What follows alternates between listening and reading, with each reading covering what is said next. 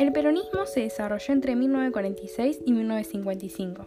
En estos dos periodos de gobierno, todos los historiadores coinciden en que se caracterizó por la promoción de los derechos sociales y laborales, con un fuerte perfil sindical y favorable a las clases trabajadoras. También se destaca la conquista de los derechos políticos de la mujer, promoción de los derechos de la niñez, el impulso a la industrialización, la educación pública universitaria y promoción del turismo social. La primera presencia de Perón se caracterizó por un gran avance en la redistribución de la riqueza a favor de los sectores más postergados.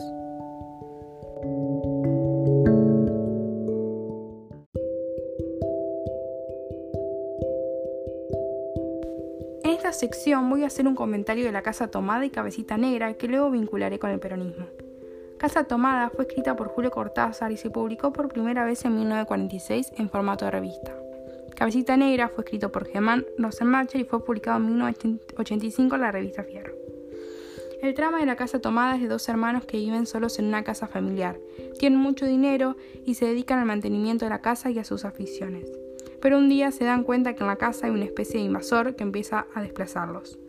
Uno de los hermanos es Irene, que es amable y paciente, y el hermano, que además es el narrador, es un hombre culto y amante de la literatura.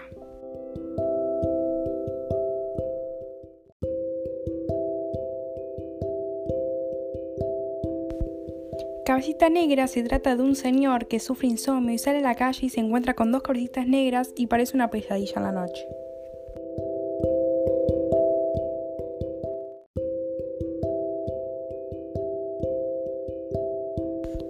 Cabecita Negra es un cuento realista, ya que está relatando un hecho de la vida cotidiana de ese tiempo, y Casa Tomada es fantástico, ya que ocurre algo sobrenatural.